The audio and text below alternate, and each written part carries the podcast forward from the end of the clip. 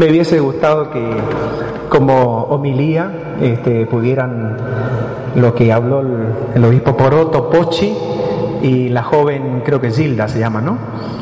Eh, ahí en el salón, este, muy, muy lindas palabras, casi como resumiendo eh, todo nuestro encuentro.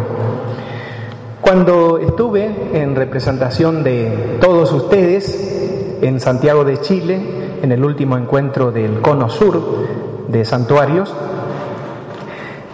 se hablaba de que más o menos un 70-75% de nuestros hermanos cristianos bautizados, ¿eh? la, la dignidad del bautismo, participa solamente en los santuarios. O sea, no participa habitualmente de una parroquia, de la vida parroquial, pero sí en algún momento del año, una vez, dos o tres veces, van al santuario. Por lo tanto, el desafío de servir a esos hermanos es un desafío muy importante. Estamos haciendo un servicio a nuestros hermanos, a Jesucristo, a nuestros hermanos. En una especie de, de idea, ¿no? una sugerencia, que después fue saliendo en algún momento aquí, decíamos que esta casa franciscana eh, se convertiría para nosotros en un santuario. Y creo que así ha, sido, ¿no es cierto? Hemos venido como peregrinos. ¿no? a participar, ¿no? peregrinos servidores, a tener esa experiencia de la peregrinación. Quizás no hemos caminado como una peregrinación habitual, pero en cierto sentido hemos realizado una peregrinación. Esta casa, esta capilla más concretamente, está bajo la vocación de Nuestra Señora de Luján, providencialmente la patrona de toda la República Argentina y por lo tanto eso también nos, nos llena de alegría y es como una especie de sugerencia espiritual para que tengamos en cuenta en este encuentro a toda nuestra patria, especialmente a todos los santuarios y a los servidores, especialmente aquellos que querían venir y bueno, por distintas razones no pueden estar aquí entre nosotros.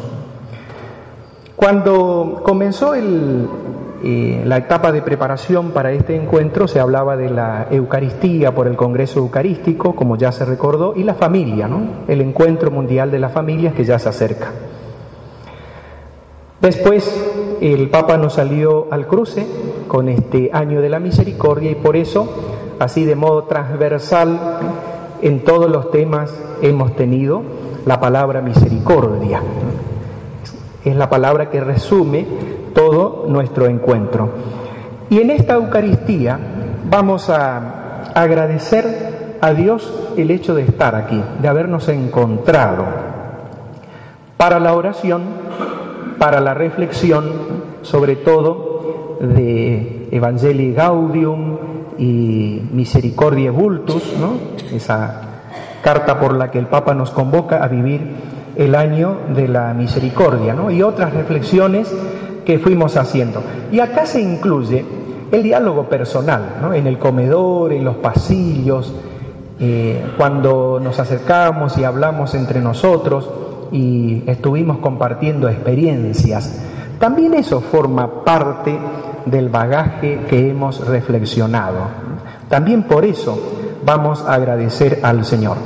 Y nos vamos con algunas coincidencias, como se dice, con algunas líneas que después vamos a decir al final, tenemos el desafío de bajar. Vamos a agradecer a Dios por sus bendiciones. Y aquí quisiera ponerme en el lugar del que viene por primera vez. Muchos vienen por primera vez. Yo comencé, como un testimonio personal lo digo, en el 2010, en Paraguay. Encuentro del Cono Sur, fuimos invitados a participar de este tipo de encuentro. No sabría decir cuáles eran mis expectativas. Me iba con ciertas expectativas, eh, no sabiendo con qué me iba a encontrar. No les miento que también me iba con un cierto temor. ¿Por qué? No sé. Eh, también con una cierta ilusión ¿no? de aprender algo, de profundizar, etc. O sea, cuando uno va por primera vez eh, se me ocurre a mí que es difícil definir eh, cómo va. Pero lo que sí les puedo asegurar es que a partir de ese momento a pesar de que yo ya estaba cinco años en el santuario donde estoy ahora, a partir de ese momento comenzó a abrirse un nuevo, un nuevo panorama ¿no? en mi mente y en mi corazón. Y en el resto, porque fuimos un grupo, fuimos un grupo que comenzamos a compartir estas cosas acompañados por el señor arzobispo y en el 2011 comencé a venir aquí, ya con un poquito más de, de cancha, ¿no? Y con el correr del tiempo, y eso es lo que quería compartir con los que vienen por primera vez, con el paso del tiempo, esto se nos vuelve necesario. Es el alimento que necesitamos para nuestra vida de servidores. Es algo que nos hace muchísimo bien. Por eso los nuevos, ¿eh? si por ahí alguna cosita le queda como eh, aprendida, gloria a Dios, gracias al Señor. Si alguna cosita le quedan como en sombra todavía, eso es un desafío a seguir, participando y a seguir buscando luz. Pero eh, más allá de los nuevos, creo que todos hemos recibido del Señor sus bendiciones, de distintos modos, como nos decía este, por otro. ¿no? Algunos encontramos una luz, algunos una palabra, algunos un ejemplo, algunos hemos recibido tal vez un poco de ánimo, de fuerza para perseverar en nuestra vida de servicio, ¿no? de servidores. Y ahora nos queda la misión. ¿no? Cada vez que termina un encuentro decimos que somos enviados. ¿eh? También nosotros desde aquí somos enviados ¿no? de este santuario que es la casa franciscana. Jesucristo, que es el Señor de la historia, nos envía. Ahora tenemos el desafío de compartir esto con nuestros hermanos servidores de nuestro santuario y de llevarlo a la vida y a la práctica nosotros en primer lugar para después compartirlo con nuestros hermanos eh, peregrinos. Misericordiosos como el Padre decía nuestro lema, ¿no? Ese es como una invitación que Jesús nos hace a ser misericordiosos como el Padre. Hay una frasecita de la primera lectura que dice Moisés hablando al pueblo, ¿no? Observen los mandamientos, etcétera, etcétera, observenlos y pónganlos en práctica, porque así serán sabios y prudentes a los ojos de los pueblos, que al oír todas estas leyes dirán, realmente, esta es la frase, realmente es un pueblo sabio y prudente esta gran nación que puedan decir de nosotros eso. Este grupo, esta comunidad de servidores, esta comunidad es realmente una comunidad sabia y prudente. ¿Por qué? Porque no solamente escucha, ¿no? no solamente ha escuchado, ha reflexionado, sino que lo lleva a la práctica. En la segunda lectura, siguiendo en esa línea, Dice mm, Santiago, Él ha querido engendrarnos por su palabra de verdad, para que seamos como las primicias de su creación. La palabra de Dios, resumida en la palabra misericordia, nos ha acompañado de punta a punta. Ahora, como tierra fértil, regresamos a nuestros santuarios para que vaya produciendo frutos. La religiosidad pura y sin mancha consiste en ocuparse de los huérfanos y de las viudas cuando están necesitados y en no contaminarse con el mundo. Es decir, la religiosidad pura consiste en ser misericordiosos, ¿no? misericordiosos como el Padre. El Salmo se preguntaba, Señor, ¿quién habitará en tu casa? ¿Quién? Y el salmo, el salmista se va respondiendo, el que procede rectamente practica la justicia. En resumen, el que practica misericordia. ¿Quién podrá habitar en tu casa, Señor? El que practica misericordia. Se sumó el tema del, de, Cruz Gil y yo no me voy a poner ni a favor ni en contra ni nada, simplemente no es el lugar tampoco, ¿no? De, sobre esa actitud. Simplemente les transmito una experiencia. Eh, habré tenido dos o tres años de sacerdote y me dicen, padre, eh, hay una abuelita que se nos está yendo, ¿no? O sea, se estaba muriendo. Y pide por un sacerdote. Me fui porque era de la comunidad donde yo estaba. Y la saludo y muy este, despierta, muy lúcida, la abuelita que tenía más de 90 años, eh, me dice, gracias padre por venir, porque lo estaba esperando, ¿no? Ah, sí, bueno, qué sé yo.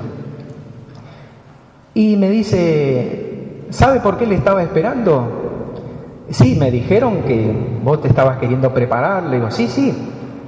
Dice, lo llamé porque en el sueño anoche vino Antonio Gil. Me vino, me vino en el sueño a hablar. Ah, sí, le digo, ¿cómo lo viste? Él venía en un, caballo blanco y venía con su, su ropa propia y me dice, tengo algo que decirte. Ah, mirá, le digo, ¿y qué te dijo? ¿Qué es lo que tenía que decirte? Me dice, no me acuerdo el nombre de la abuela, dice, tenés que prepararte para venir acá con nosotros en el cielo.